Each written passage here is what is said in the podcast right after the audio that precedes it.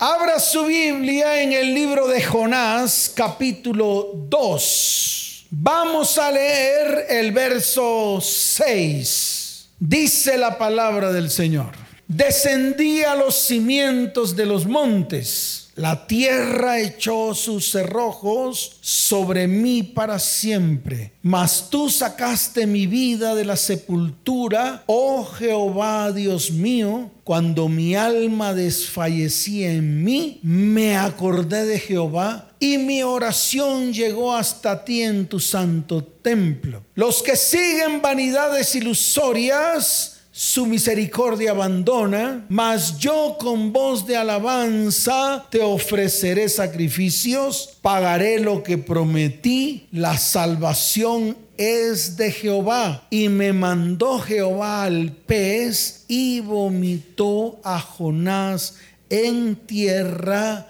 Amén y amén. ¿Cuántos dicen amén? Hoy vamos a hablar de un tema, tal vez pega duro en el corazón del hombre. ¿Por qué? Porque muchas veces nosotros creemos que lo que estamos haciendo es lo correcto. Muchas veces pensamos que si adquirimos un compromiso de matrimonio y llevamos los cinco de pan, los diez de leche, los cinco de huevos, ya con eso estoy haciendo lo correcto. Creemos que si tenemos la oportunidad de estudiar, entonces vamos a un colegio o vamos a una universidad y por el hecho de ir, de estudiar, de sacar buenas notas, ya estamos haciendo lo correcto. Creemos que porque venimos a la iglesia, entonces Dios tiene que hacerme todos los favores. Dios tiene que hacerme qué? Todos los favores. Entonces tengo que ser bendecido por el solo hecho de venir a la iglesia. Y entonces por ello estamos haciendo lo correcto. Creemos que porque diezmamos, ofrendamos y porque hacemos muchas cosas que nos mandan, entonces Dios tiene que hacer todo en mí de la manera como yo quiero. Y creemos que estamos haciendo lo correcto. Y nos estamos equivocando. Mire, sus responsabilidades son sus responsabilidades y no por eso usted va a ser más o menos bendecido. Yo conozco mucha gente, conozco que mucha gente que hace cosas buenas. Por ejemplo, tengo un hermano que no es cristiano, es católico y hace muchas cosas buenas, hace muchas cosas que buenas. Por ejemplo, en diciembre, en diciembre recoge dinero lo manda para Colombia, mi hermana lo recibe y compra muchos regalos a los niños y muchos mercados a la gente pobre. Entonces cuando los entrega, todo el mundo dice, wow, qué obra tan buena, qué hombres o qué personas tan buenas, qué personas tan qué. Y pensamos que al hacer eso hacemos lo correcto. Y no es así. Usted nunca será salvo por obras. Usted nunca será salvo ni recibirá la bendición por las cosas buenas que hacen. He aquí muchos hacen cosas buenas. He aquí muchos que... Muchos hacen cosas buenas. Es más, un día yo también se lo dije al Señor. Yo le dije, Señor, ¿por qué me va tan mal? ¿Cómo le dije al Señor? Mire, un día me estaba yendo muy mal. Oh, Dios mío, qué cosa tan terrible. No lo quiero recordar, no lo quiero qué.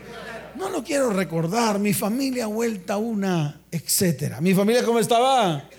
Vuelta una, etcétera. Uy, terrible. Económicamente me estaban robando todo. ¿Qué me estaban haciendo? estaban robando. Me acusaron, ¿me qué? Uy, me acusaron. Eso fue terrible. Esos fueron tiempos que yo no, no quiero recordar. No quiero qué. No quiero recordar. No quiero recordar nunca más. Quiero que esa página en mi vida pase derecho. Ya, no más. ¿Por qué no más? Porque al final todo se descubrió, al final todo salió a la luz y la causa de todo era mi pecado. ¿Cuál era la causa de todo? Claro, mi pecado. Esa era la causa. La causa por la cual todo empezó a desbaratarse en mi vida es que yo comencé a hacer lo que se me dio la real gana. ¿Qué comencé a hacer? Dígalo fuerte que comencé a hacer. Lo que Dios me dio la gana. ¿Lo que qué? Lo que le daba la gana. Hacía lo que sea. Además tenía poder. Además solo abría mi boca y todo se hacía.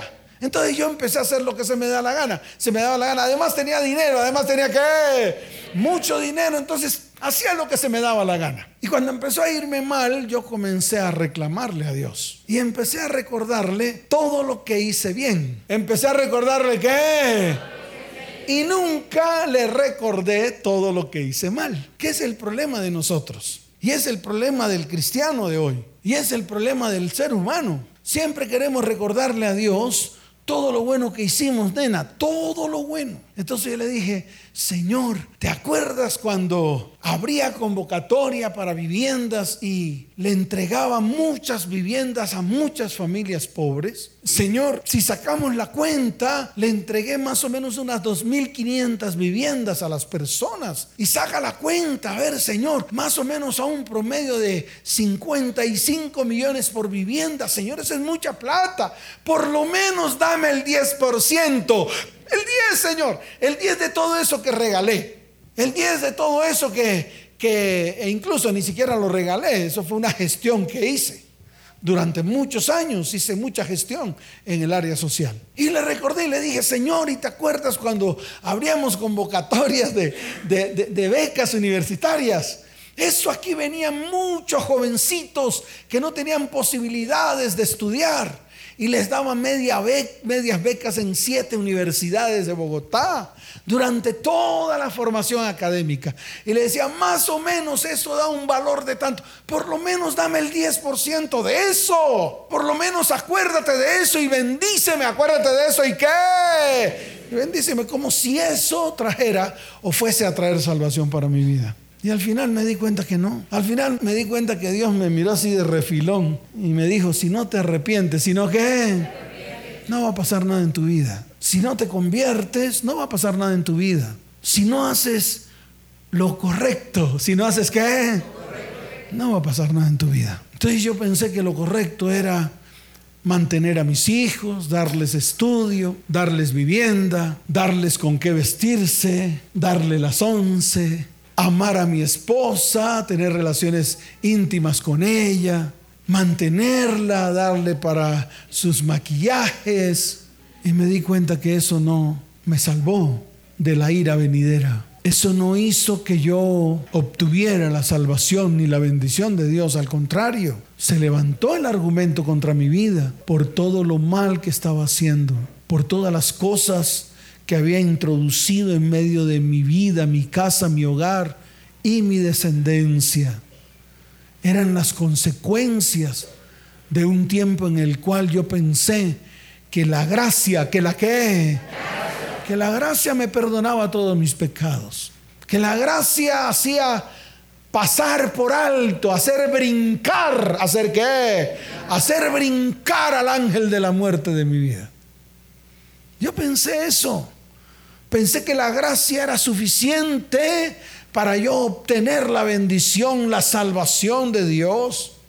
Y además, se lo saqué en cara, le dije, Señor, luego yo no soy el que te sirvo, luego yo no soy el que predico, luego yo no soy el que canto canciones bonitas para ti. Le saqué todo, le saqué todos los trapitos, le saqué todos los que y todos los favores que le había hecho a Dios, pensando que eso me iba a salvar. Pensando que eso iba a ser cambiar, eso iba a ser qué? Dígalo fuerte, iba a ser qué? Cambiar el carácter de Dios. Y nunca pasó. Fueron siete años. Tal vez los mismos años que Dios le dijo al rey David a través del profeta Gad, o siete años de peste en tu tierra, o siete años de qué? Peste en tu tierra. Ahora responde al que me envió. Fueron tiempos difíciles, tristes, oscuros. Yo llegaba a mi casa, abría la puerta y hasta el perro porque lo levantaba a patadas. ¿Qué hacía con el perro? Claro, lo levantaba a patadas. Ahora le voy a decir por qué lo levantaba a patadas. Porque como era el consentido de mi esposa, todo lo que era de ella, todo lo que le pertenecía a ella, a mí me daba rabia todo lo que era de ella. Entonces yo veía el perro que ella amaba y como no me amaba a mí y amaba más al perro que a mí, pues obviamente lo levantaba garrote al perro. Así estaba el corazón. Así estaba el qué. Así estaba mi corazón. Enfermo. ¿Cómo estaba mi corazón? Enfermo. Y en medio de ese corazón enfermo, Le pedí a Dios que me bendijera. Le pedí a Dios su gracia. Le pedí a Dios su bondad. Le pedí a Dios su misericordia. Metí a Dios en medio de mi inmundicia. Metía a Dios en medio de qué? De mi inmundicia. Y el Señor una y otra y otra y otra y otra vez me decía, haz lo correcto. ¿Qué me decía el Señor? Haz lo correcto. Arrepiéntete y conviértete. Y si te arrepientes y te conviertes, entonces yo haré en ti lo que tengo que hacer en ti. ¿Por qué? Porque no podemos hacer cambiar a Dios. Dios no cambia por la linda cara tuya. Dios no cambia por tu cara de cuchiflí que pongas. Dios no cambia por tus lágrimas de cocodrilo que derrames. Dios no cambia por eso, porque Dios es el mismo ayer y lo es hoy y lo será siempre. Y yo le quiero decir algo, ninguna doctrina, ninguna qué, ninguna iglesia, ninguna qué, ningún pastor, ningún qué, ningún líder, ningún qué, ningún apóstol, ningún profeta hará cambiar el corazón de Dios, porque Dios es uno solo, uno solo es. ¿Cuántos dicen amén? ¿Cuántos dicen amén? Dele fuerte ese aplauso al Señor.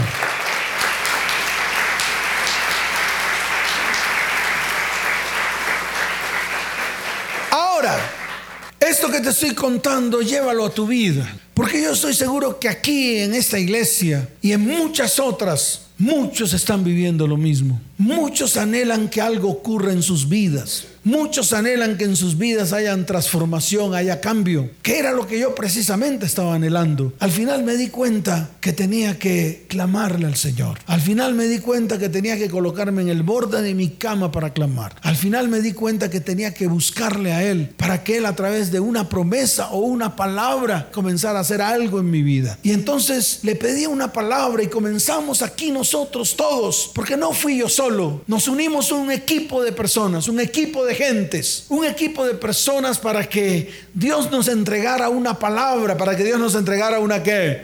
Una palabra, una palabra firme, que no solamente hiciera cambios en nuestras vidas, sino que también a través de esa palabra vinieran cambios sobre muchas familias, vinieran cambios sobre qué?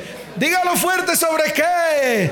Sobre muchas familias. Entonces Dios empezó a entregarnos promesas. Nos dio, por ejemplo, la promesa de Malaquías en el capítulo 4, verso 6, donde Él dice en su palabra, he aquí yo haré volver el corazón de los padres hacia los hijos y el corazón de los hijos hacia los padres. ¿Por qué? Porque eso mismo que estábamos viviendo nosotros al interior de nuestras vidas, al interior de nuestros hogares y al interior de nuestras familias, lo veíamos reflejado en muchas familias de la tierra. Y comenzamos a trabajar con base en esta palabra. Y comenzamos a hablar acerca de esta palabra, de lo que Dios nos había entregado, por lo que veíamos en las otras familias. ¿Y qué veíamos? Veíamos hijos abandonados. En otras palabras, hijos convertidos en huérfanos. Y no es porque el papá haya muerto, es porque sencillamente fueron abandonados. Veíamos mamás con corazones destruidos, corazones que destruidos, viudas. Y no es porque el esposo se le haya muerto, sino porque sencillamente eran mujeres que habían sido abandonadas por sus hombres, por sus esposos y por sus cónyuges. Y cuando veíamos esto, clamábamos al Señor. Y entonces comenzamos a ir a los parques de la ciudad y a las montañas para orar. ¿Para qué? Para levantar oración delante de Dios para que tuviera misericordia de las familias, para que tuviera misericordia de los hijos, para que tuviera misericordia de los jóvenes, para que tuviera misericordia de hombres y mujeres que se estaban destruyendo por causa de sus propias concupiscencias, por causa de sus propios pecados y por causa de sus propias maldades. Y comenzamos a orar. ¿Qué comenzamos a hacer? Comenzamos a ir a orar. Entonces preparábamos un equipo de personas un equipo de líderes, un equipo de personas que venían a la iglesia y nos íbamos a los parques a orar. Levantábamos ofrendas de paz, nos íbamos a las montañas a orar, nos íbamos a los ríos a orar. Y a decirle, Señor, por favor, bendice esta tierra, bendice esta ciudad, bendice las familias de la tierra. Y hacíamos eso. Regábamos grano, regábamos qué? Grano en las cumbres de los montes. Aún la emisora estaba en ciernes. Era pequeña, no tenía mucha potencia, era muy local, se escuchaba en algunos lugares de Bogotá. Y comenzamos a clamar. Fue un clamor continuo. Fue un clamor continuo. Pero siempre el Señor nos martillaba a nosotros y nos decía, haz lo correcto. ¿Qué nos decía? En otras palabras, a medida que íbamos haciendo todas estas cosas, Dios estaba comenzando a trabajar en nuestras vidas. ¿Y qué comenzó a hacer? Comenzó a restaurar, comenzó a restituir, comenzó a sanar. Y no solamente a mí, a todos. Todos tuvimos que pasar por procesos. Es más, algunos de nosotros aún estamos en el proceso. ¿Aún estamos en qué? En el proceso. Y aún continuamos. Y aún seguimos levantándonos. Y aún le seguimos diciendo a las familias, familias de la tierra, es necesario que nos levantemos. Es necesario que uno solo que se levanta, Dios hará cosas grandes en medio de sus familias y en medio de sus descendencias. ¿Cuántos dicen amén? ¿Cuántos dicen amén, dale fuerte ese aplauso al Señor. Y nos entregó muchas promesas. Por ejemplo, nos entregó promesas en Joel 2, capítulo, capítulo 2, verso 19. En Joel capítulo 2, desde el verso 23 al 26, Él nos dijo, he aquí yo os envío pan, envío eh, vino, envío aceite. He aquí yo os envío mosto, envío trigo, envío aceite. ¡Wow! Y estas palabras eh, hacían vida y verdad en nuestras vidas. ¿Hacían qué? Dígalo fuerte, ¿hacían qué? Vida y verdad. Nosotros pensábamos que era alimento. No es que el Señor nos va a bendecir con mucho alimento, nos va a bendecir con gozo, nos va a bendecir con su Espíritu Santo. Tiempo después nos dimos cuenta que no era eso, que Dios lo que quería hacer, escuche bien, es enviar palabra. ¿Enviar qué? Palabra firme sobre la iglesia. Empezó Él a llenar nuestra boca de palabra firme y nos decía, simplemente tienen que obedecer, simplemente tienen que qué? Obedecer, obedecer mi palabra. Y esa palabra que ustedes obedecen, transmítansela a las familias para que a través de la palabra las familias sean transformadas. Las familias sean qué? Transformadas. Duras, claro, duras. Son palabras duras. Y poder cumplir las palabras que están escritas en la Biblia es muy duro. ¿Y en qué entramos? En desobediencia. Y hacemos lo que se nos da, la real. Hacemos lo que se nos da, la qué? La real gana. ¿Y qué viene? La consecuencia. ¿Qué viene? Y después, ¿quién podrá con esas consecuencias? ¿Quién podrá soportar esas consecuencias? Y entonces, ¿qué hacemos con las consecuencias? Venimos con carita cuchiflía a la iglesia pensando que con el solo hecho de sentarse en una silla blanca ya todo va a cambiar. Y yo le digo, no va a ser así, no va a pasar. No va a pasar si yo no comienzo a tomar decisiones correctas. ¿Debo tomar qué? Y empezar a hacer lo correcto delante de los ojos de Dios. Y empezar a hacer lo que lo correcto delante de los ojos de Dios. Mire, el Señor me mostraba tres cosas que han inundado el mundo actual. Y estas tres cosas se han introducido en la iglesia cristiana hasta tal punto que muchos llaman a lo malo bueno y a lo bueno malo. Y ese es el problema de hoy. El problema de hoy es que no hay correcciones. El problema de hoy es que cada uno hace lo que se le antoja, pensando que lo que está haciendo está correcto. Y como el mundo lo hace, pensamos que el mundo usted lo puede introducir en la iglesia y en la doctrina cristiana, como si la doctrina cristiana fuera una prostituta que puede recibir las porquerías del mundo. Y yo le digo, no, el cristianismo no es la prostituta. Y se lo digo a usted, cristiano. Usted no puede convertir el cristianismo en prostituta. Usted no puede meter al cristianismo lo que se le da la gana, creyendo que No importa. Usted no puede amar a lo malo bueno y a lo bueno malo porque sí, porque a usted se le da la gana. Y yo le digo, no, ya basta de estar introduciendo a la doctrina cristiana todo lo que el mundo introduce. Todo lo que la misma iglesia está introduciendo a través de las basuras que recibe del mundo. Y ya lo he dicho un millón de veces. No intente meter a Dios en medio de sus porquerías. No intente meter a Dios en medio de qué. Voy al motel con la chimoltrufia y le pido a Dios, Señor, que todo salga bien. Voy al supermercado, me pongo, me meto una plancha en la chaqueta. Señor, que no me descubran. Eso es lo que está haciendo el cristiano. ¿Usted cree que eso es correcto? ¿Usted cree que el cristiano puede pedir cosas terribles a Dios y pensar que Dios se va a mangualar con su maldad? ¿Usted cree que con hacer lo malo Dios le va a alcahuetear su maldad? Aquí han venido muchas familias a pedir consejería de todo tipo. Y cuando se sientan en la silla, lo primero que dicen es, pastor, yo fui casada, no me he divorciado, el hombre dice, yo también fui casado, no me he divorciado y ahora nos arrejuntamos y armamos una familia. ¿Y cómo están? No, pastor, eso está todo desordenado. Eso, ella me maldice. Ella dice, pastor, y él maldice a mis hijos. Y obviamente como maldice a mis hijos que tuve con el otro, entonces yo maldigo a los hijos de él. Pues también para que le duela, pastor. ¿Y hace cuántos son cristianos? Uy, pastor, hace 18 años. Entonces yo me los quedo mirando y yo digo, ¿qué creen ustedes? ¿Qué les pasa? ¿Usted creen que en medio de sus inmundicias está Dios? ¿Usted creen que lo primero que tienen que hacer es comenzar a ordenar su vida, ordenar su casa, ordenar su hogar? Esto es lo primero que tienen que hacer. Y el orden viene por la cabeza, el orden viene por donde? Claro, ordenar a cada uno de ellos de las cabezas de la familia. Pero la gente no quiere. Recibe el consejo, sacan el rabo, que sacan y se van. ¿Y saben por qué? Porque no aceptan correcciones. Porque quieren seguir iguales. Porque quieren seguir en las mismas, patinando en el mismo barro, creyendo que de pronto vendrá una luz, de pronto vendrá una qué?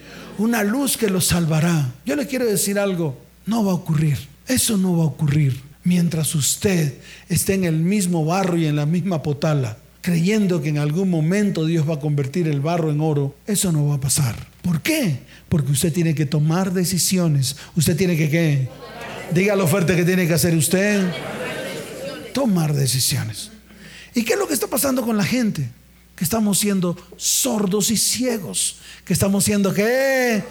Sordos y ciegos. Y lo dice la palabra, lo dice qué? Lo dice la palabra. Mire lo que dice Jeremías capítulo 6, verso 10. En el libro de Jeremías capítulo 6, verso 10, la palabra dice lo siguiente. ¿A quién hablaré y amonestaré? ¿Cómo dice la palabra? ¿A quién hablaré y amonestaré? Para que oigan. Eso es lo que está pasando. El Señor en este tiempo ha levantado su voz para hablar. ¿Para qué? Para hablar y amonestar. Pero ¿a quién hablaré y amonestaré para que oigan? He aquí que sus oídos son incircuncisos. ¿Sus oídos son qué? Eso es lo que nos está pasando. Tenemos oídos incircuncisos. Tenemos oídos no convertidos. Tenemos oídos que no oyen a Dios tenemos oídos que rebaten todo lo que Dios habla, rebaten todo lo que Dios está diciendo en este tiempo. Tenemos oídos que se tapan ante lo que Dios está hablando. Y aquí lo dijo el profeta Jeremías en su tiempo al pueblo de Israel. Porque precisamente Dios hablaba y el pueblo no escuchaba. Dios hablaba y el pueblo qué. Al final, ¿qué pasó con el pueblo? Fue llevado a cautiverio y vivieron 70 años. ¿Cuántos años? En cautividad, casi una generación completa fue llevada a cautividad. A lo mejor esa generación que fue llevada a cautividad es usted y su generación. Y el problema es este, el problema es que tenemos oídos que son incircuncisos y no pueden escuchar. Y he aquí que la palabra de Jehová le es cosa vergonzosa y no la aman. ¿Cómo es la palabra de Dios? Y no la aman. Y eso me escriben muchos, algunos, algunos cuando oyen mis charlas, llegan y le crujen los dientes y empiezan a escribir cantidad de babosadas, cantidad de basura. ¿Por qué? Porque ellos no ven lo que les está pasando, no ven al interior de sus casas, no ven al interior de sus familias. Y como la famosa gracia ha inundado las iglesias cristianas, la famosa gracia que ve a la iglesia, acepta a Cristo en tu corazón y ya. Eso no va a pasar nada más, al contrario, vas a ser bendecido y todos como borregos por la misma línea. Al final se dan cuenta de que todo lo que ocurrió en la iglesia no fue benéfico para ellos, al contrario, se levantó el argumento y ese argumento hizo que se destruyeran no solamente sus vidas, sino sus hogares y sus descendencias. ¿Cuántos dicen amén? Y eso es lo que está pasando. Por eso Dios nos insta, Dios nos qué? A hacer lo correcto. ¿Qué nos insta Dios? A hacer lo correcto. Entonces, tres cosas que se han introducido en la iglesia cristiana, que se han introducido en la vida cristiana y que llaman a lo bueno malo y a lo malo bueno. La primera es la maldad. La primera es la que que ha llegado hasta el cielo. Y se lo digo con todo el corazón. Y lo voy a pregonar a los cuatro vientos la maldad ha llegado hasta el cielo. La maldad ha llegado hasta los ojos y hasta los oídos de Dios. Por eso Dios quiere un remanente que escuche su voz y comience a hacer lo recto delante de sus ojos. La maldad ha llegado hasta el cielo, hasta los ojos de Dios, hasta los oídos de Dios. Y yo le quiero decir algo. Y muchos, ¿cuántos? Muchos que saben hacer lo bueno, no lo están haciendo. Muchos que saben que están haciendo lo malo delante de los ojos de Dios, sabiendo hacer lo bueno, y déjeme decirle algo, que en el libro de Santiago capítulo 4 verso 17 dice que los que saben hacer lo bueno y no lo hacen, entonces le es pecado. Y lo vemos. ¿Qué está pasando en las iglesias? Los mismos directivos de las iglesias, los mismos directores de las iglesias, para no nombrar personas, para no nombrar cargos, se están dando cuenta que en su iglesia muchos de los que están sentados saben hacer lo bueno y no lo hacen y no lo que saben hacer lo correcto y no lo hacen, saben hacer lo que y no lo hacen y no son capaces de llamarle la atención al pueblo. Muchos de los que están aquí y les voy a hablar a las mamás y a los papás que se están dando cuenta que al interior de sus hogares los que viven en sus casas, muchos de ellos saben hacer lo bueno y no lo hacen. Y yo le quiero decir algo. Usted que se da cuenta de que los que viven en su casa, muchos de ellos saben hacer lo bueno y no lo hacen, le es contado por pecado. Y es una advertencia de parte de Dios. Y le voy a decir a usted por qué razón muchas familias de la tierra están en medio de enfermedades espirituales, emocionales y físicas. Y todo esto es por causa del pecado. Todo esto por causa de qué? Porque sabemos hacer lo bueno y no lo hacemos. Lo segundo que el Señor me mostraba era la mentira. Lo segundo que Dios me mostraba era la qué? La mentira. ¿Sabe por qué? La verdad a mí me hace ir, me permite ir en la dirección correcta. La verdad me hace a mí confiar en el Señor y en sus mandamientos. La verdad me hace colocar en los planes y propósitos de Dios. La verdad me hace colocar en los que, en los planes y propósitos de Dios. Pero yo le quiero decir algo. La mentira se encuentra en nuestras calles, en nuestros hogares. La mentira se encuentra en la televisión, en el internet. La mentira se encuentra en las escuelas, en las universidades. La mentira se encuentra en la música que escuchamos. Y déjeme decirle algo más. Tristemente, la mentira está en el interior de las iglesias cristianas y no tomamos decisiones. No tomamos decisiones de arrancar la mentira que hay en medio de nuestra vida, hogar y descendencia y comenzar a colocar la verdad. Y usted y yo sabemos que la verdad se llama Jesucristo. La verdad se llama qué? La palabra dice que Él es el camino, la verdad y la vida. Y tomamos esto como una religión. Y no es una religión, es comenzar a ponerlo en práctica, es comenzar a qué.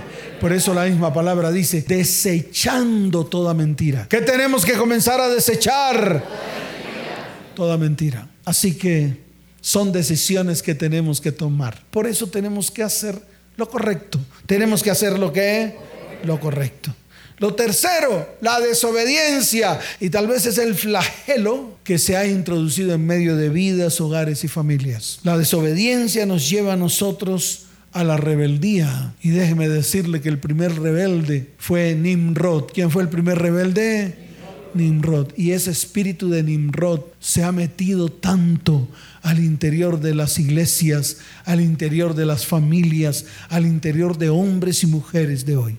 ¿Por qué? Porque escuchamos y no hacemos. Porque a pesar de que escuchamos la palabra, no la volvemos realidad en nuestras vidas. Y entonces esto nos lleva a ser rebeldes, a ser desobedientes. Mire, en el libro de Ezequiel capítulo 12, verso 2, la palabra dice, Hijo de hombre, tú habitas en medio de casa rebelde, tú habitas en medio de qué? los cuales tienen ojos para ver y no ven, tienen oídos para oír y no oyen porque son casa rebelde. Yo le quiero decir algo, ¿hasta cuándo? ¿Cuándo vamos a pararnos firmes? ¿Cuándo vamos a tomar decisiones? ¿Cuándo? ¿Cuándo tú vas a comenzar a tomar decisiones firmes? Porque quieres bendición, no llega. Quieres que muchas cosas cambian, cambien, no cambian. Quieren que Dios transforme nuestras vidas, nuestros hogares, nuestras descendencias. No pasa nada. Mujeres que vienen aquí queriendo que sus maridos, sus cónyuges sean transformados, pero no pasa nada porque ellas no dan testimonio. Varones que quieren que sus hijos sean transformados, pero ellos no dan testimonio en sus casas. Y en vez de hacer lo correcto, comienzan a hacer lo incorrecto y piensan que lo correcto es simplemente llevar el diario, hacer que sus hijos estudien, dar vestido, dar comida. Eso no es lo correcto. Esa es su obligación, ese es su qué. Ese es su compromiso, ese es su qué.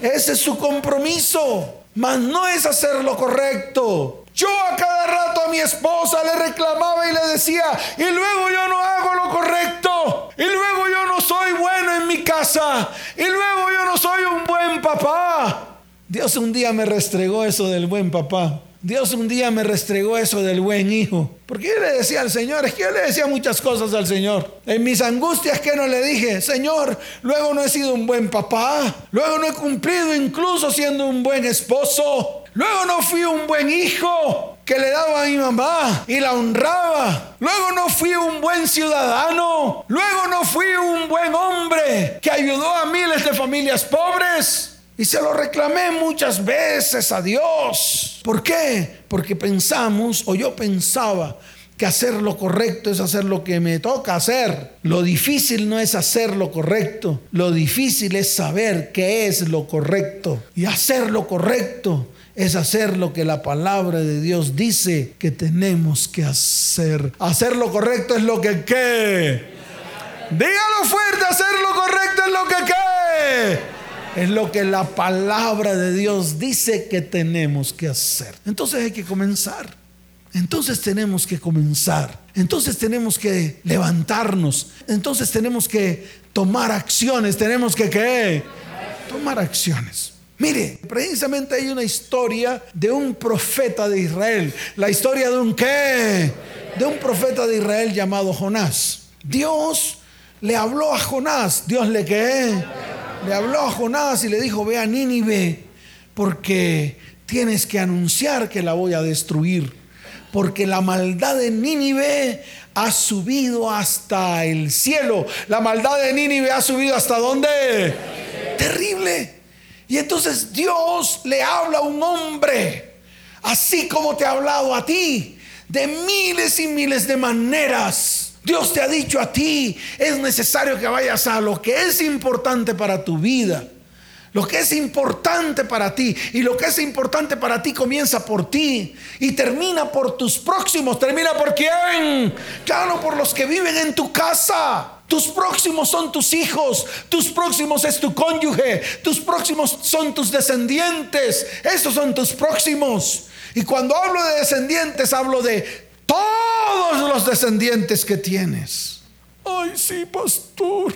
Ay, ese hijo que ya tiene como 40 años que nunca vi por él. Ese es tu descendiente. A ese que dejaste tirado. A ese que abandonaste, incluso a ese que dijiste que no era tuyo y tú sabes que era tuyo. Tú mismo, tu conciencia te dice, ese hijo es tuyo. Tú derramaste la simiente sobre el óvulo e hiciste a ese descendiente. Y sin embargo le restregaste en la cara a esa mujer con la cual te acostaste que ese no era tuyo. Ese es tuyo, ve por él. Y eso fue lo que Dios le dijo a Jonás. Y hoy te lo está diciendo a ti. La maldad del hombre hoy ha subido al corazón de Dios. Y está capacitando a unos cuantos valientes. Está capacitando a unos cuantos que... Valientes que están sentados en estas sillas blancas y aquellos que están oyendo a través de la radio.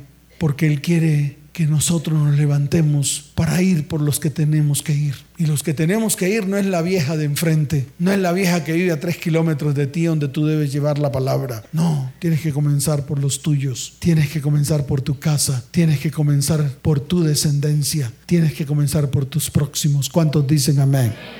Y Dios mandó a Jonás, pero Jonás hizo caso omiso. Descendió a Job y compró un tiquete de barco para ir al otro lado, al contrario comenzó a hacer lo que se le dio la gana. Comenzó a cambiarle la dirección a lo que Dios le había dicho que hiciera. Ahora la pregunta es para todos, ¿cuántos han cambiado la dirección de todo lo que Dios nos ha dicho que tenemos que hacer y no lo hemos hecho? Y somos cobardes. ¿Somos qué? Llenos de temor, llenos de miedo de enfrentar una realidad que usted mismo creó. ¿Usted mismo qué? Dígalo fuerte que hizo usted. Creó esa verdad y la quiere esconder, quiere convertirla en mentira, la convirtió en maldad y en maldición, entiéndalo, por su desobediencia, que fueron las tres cosas que hablé al comienzo. Y yo le quiero decir algo, es el momento de hacer un giro, es el momento de hacer un qué. Dígalo fuerte de hacer un qué. Un giro de 180 grados para comenzar a enderezar todas las cosas que están torcidas en medio de nuestra vida, hogar y familia. Y se montó Jonás en el barco. ¿Qué hizo Jonás? Montó en el barco y vino una gran tormenta. Yo no sé si usted ha visto la película La tormenta perfecta. Cipote película. Contra todo, claro. El capitán contra todo, contra viento y marea, él dijo, yo puedo, yo puedo pasar esa tormenta. ¿Qué es lo que hacemos nosotros? Queremos pasar la tormenta cuando el Señor te dice, no, devuélvete, devuélvete. Devuélvete porque quiero hacer cosas grandes contigo. Devuélvete, arrepiéntete, conviértete, haz las cosas que tienes que hacer, haz lo correcto, haz lo que, dígalo fuerte, haz lo que, claro, haz lo correcto y yo enderezaré los caminos torcidos. Y no lo entendemos. ¿Y sabe qué pasó? Vino una gran tormenta y el barco casi que se hunde. ¡Wow!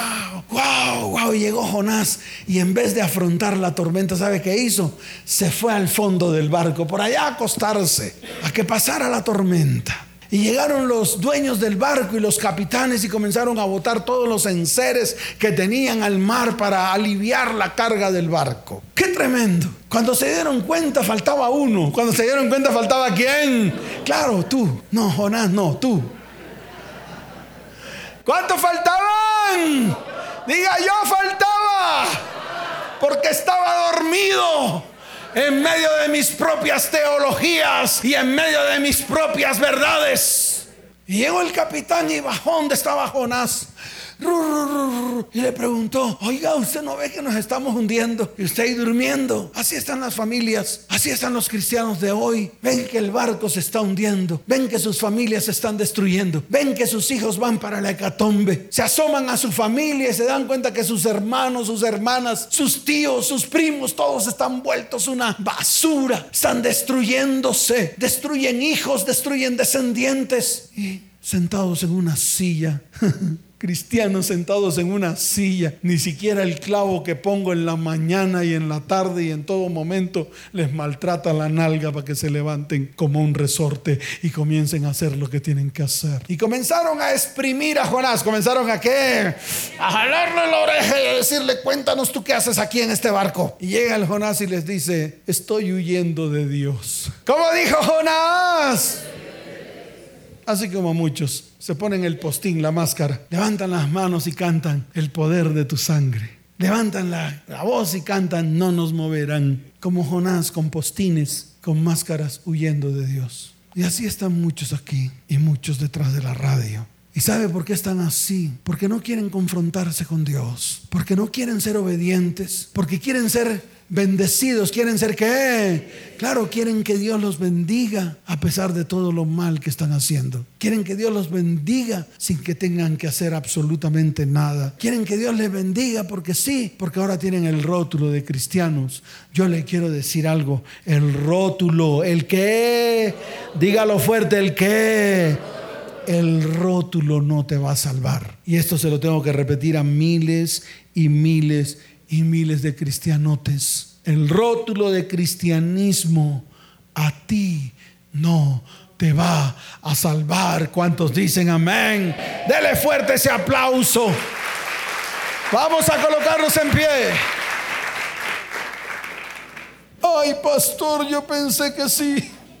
Yo pensé que cuando me convertí al cristianismo, así como me lo dijo el pastor Chichumeco, ya todo iba a cambiar. Mire, Dios ha dado mandatos. ¿Dios ha dado qué? Mandatos específicos a muchas familias que han venido a consejería. Algunos lo han hecho y Dios ha respondido. ¿Dios qué? Dios ha respondido. Jueves estuve hablando con un varón como a las 6 de la tarde. Nos sentamos a hablar en mi oficina y me comenzó a contar todo el proceso que estaba haciendo, que está haciendo desde el momento mismo en que empezó esta iglesia. Él odiaba a su papá con todos sus hermanos y odiaba a su papá por el abandono, bueno, por todo lo que había hecho ese varón, sin importar qué, no nos importa qué. Tal vez es lo mismo que tal vez le ha pasado a usted. Mire, estaba enfermo. ¿Estaba qué? Enfermo, con una enfermedad que se llama diabetes mellitis. Ya tomaba cuatro drogas. ¿Cuántas drogas tomaba? Cuatro drogas. El papá sufrió un problema del corazón y lo vinieron a operar aquí a una clínica una operación de corazón abierto. Terrible. Empezó a escuchar la emisora, Dios empezó a hablarle, sacó una cita con su esposa y sus hijos. Él comenzó a hacer lo que Dios le estaba mandando a hacer, un hombre obediente, porque me consta me consta su obediencia. Se ponía la mano en la cabeza y decía, no, pastor, yo no puedo perdonar a ese papá. Además que no solamente soy yo, mis hermanas, mis hermanos, todos odian a mi papá por todo lo que le hizo a mi mamá y por todo lo que hizo en mi casa y por todo lo que nos hizo a nosotros. Prácticamente que dijo así, yo estudié porque, porque solamente estuvo en la mano de Dios que yo pudiera estudiar. De lo contrario, no hubiera podido estudiar. Por mi papá no hubiera podido ser nadie, un fracasado. Pero paró bolas y días antes de la operación del corazón, él fue y se reconcilió con su papá. Se reconcilió con su papá hasta tal punto de que hubo perdón. Bueno, hubo una cantidad de cosas ahí que, que en algún momento él va a dar su testimonio, porque yo le dije, tu testimonio es para mostrarlo a la iglesia, para que la iglesia entienda que no es a través de soplos, a través de aceites y a través de mecanismos humanos. Que todo esto se hace cuando yo soy obediente y hago lo que la palabra me dice que tengo que hacer. ¿Cuántos dicen amén? En la operación el papá salió muy bien, salió muy bien, en estos momentos está en, está en recuperación. Y llega el papá y, y le dice al hijo, le dice, hijo, no solamente me colocaron un corazón nuevo, no solamente físico, sino también un corazón espiritual. Porque aquí yo quiero volver mi corazón a ustedes, a los hijos que un día tiré, que un día abandoné. Fue tremendo y está en el proceso y él está dando testimonio. Entonces me contó esto, así como para terminar rápidamente. Fue donde el médico, fue donde quién, donde el médico hace unos días atrás, fue donde el médico se tomó los exámenes y fue donde el médico. Y cuando la doctora, porque es una doctora, vio los resultados, dijo, wow, lo queda mirando y le dice, ya tú estás sano, ya tú no tienes nada, ya te sanaste de esta enfermedad. Entonces de las cuatro medicamentos te voy a quitar tres. ¿Cuánto les quitó? Le quitó tres medicamentos. Pero ya a partir de hoy, tú tienes que considerarte un hombre completamente sano. ¿Un hombre completamente qué? Sano. Cuando él me mira que estaba pues, quebrantado, contándome la historia y me mira y le dije yo, pero ¿sabes por qué vino la sanidad a tu cuerpo? Sencillamente porque fuiste obediente a lo que Dios te dijo que hicieras e hiciste lo correcto. ¿Hiciste lo que? No lo que te tocaba. Hiciste lo correcto. Muchas veces pensamos que tenemos que pedir perdón porque me toca. Muchas veces pensamos que tenemos que restaurar y sanar a nuestros hijos, a nuestras descendencias, porque nos toca. No, no es porque te toca, es porque tienes que aprender a hacer lo correcto. ¿Cuántos dicen amén? Dele fuerte ese aplauso al Señor. Levante su mano derecha al cielo y dígale, Señor, hoy quiero que me vomites eh, de la ballena en que estoy. Señor, hoy quiero que me saques del interior de la ballena en que estoy. Señor, hoy quiero que me saques de en medio de los cimientos de maldición, de maldad, de iniquidad en el cual estoy. Señor, hoy quiero salvación. Diga, hoy quiero salvación para mi vida, para mi hogar y para mi familia. Señor, hoy invoco tu santo nombre desde el vientre del pez, porque hoy quiero hacer lo correcto, lo que me has mandado hacer. Hoy quiero comenzar a cumplir lo que dice tu palabra. Hoy quiero que tu palabra se grabe en mi corazón. Señor, graba tu palabra en mi corazón para comenzar a hacer lo correcto de delante de tus ojos. Señor, hoy quiero invocarte en medio de mi angustia. Hoy quiero que me oigas. Diga, hoy quiero que me oigas desde el seno del Seol. Hoy quiero clamar y quiero que escuches mi voz. Señor, desde lo profundo, diga desde lo profundo, hoy clamo a ti.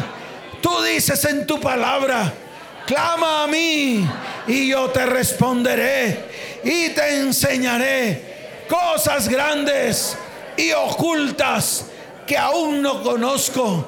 Mas hoy levanto mi mano, hoy levanto mi voz Hoy quiero que me saques de donde estoy, porque la tierra echó sus cerrojos sobre mí.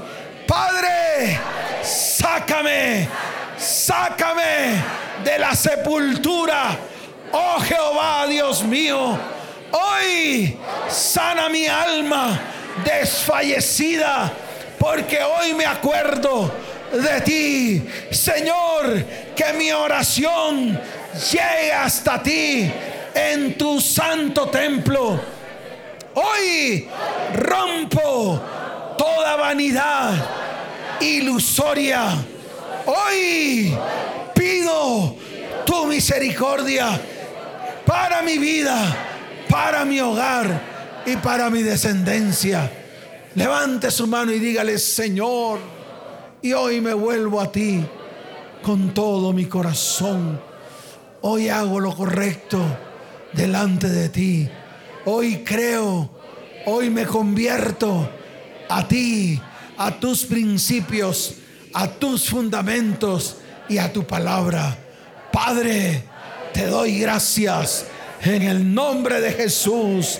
Amén. Y amén. Dele fuerte ese aplauso.